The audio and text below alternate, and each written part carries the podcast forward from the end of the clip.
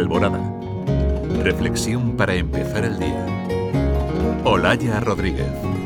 Buenos días a todos en este miércoles.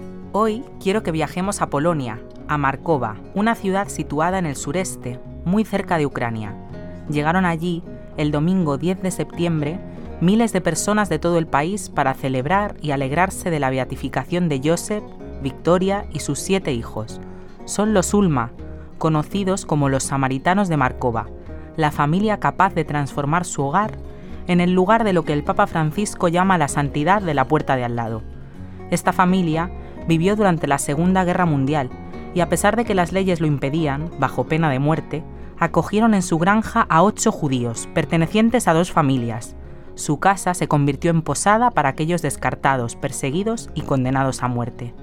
El 24 de marzo de 1944, entraron de madrugada en su casa los nazis, fusilaron primero a los judíos, después al matrimonio y por último a sus seis hijos y al séptimo en el vientre de su madre. Esta es la primera vez que la Iglesia Católica beatifica una familia al completo. Eran muy queridos en el pueblo. Joseph, agricultor lleno de iniciativas, introdujo nuevos cultivos de viveros de árboles frutales, muy activo en mejorar la vida de su familia y del pueblo. Su gran pasión era la fotografía.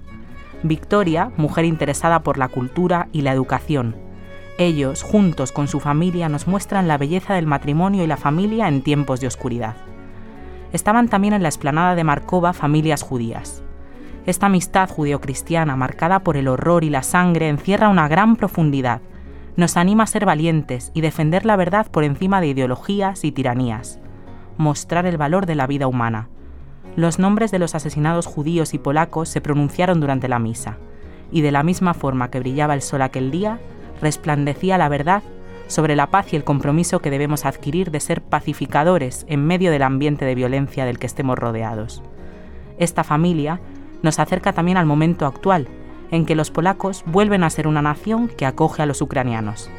Agradecemos a la Iglesia este hito, la primera familia beatificada. Los Ulmas son siervos de Dios, ellos nos miran desde el cielo e interceden por nosotros.